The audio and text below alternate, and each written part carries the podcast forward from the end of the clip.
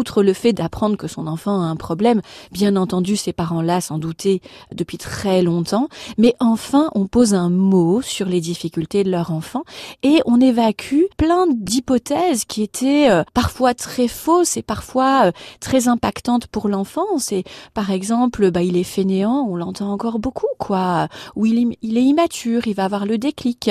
Voilà, ce sont des choses qui sont extrêmement difficiles à entendre pour les parents parce que euh, et pour l'enfant bien entendu parce que on n'a pas de prise là-dessus quoi. Il est immature, que voulez-vous faire? Voilà, il est fainéant. D'abord, il faut savoir que aucun enfant d'âge primaire notamment ne montre de fainéantise. Euh, à ma connaissance et selon mon expérience clinique, un enfant qui baisse les bras au niveau de l'école primaire est un enfant qui rencontre des difficultés scolaires et dont l'estime de soi est altérée au point qu'il n'arrive plus à, à mettre de l'énergie dans les apprentissages. Mais je ne connais pas d'enfant fainéant.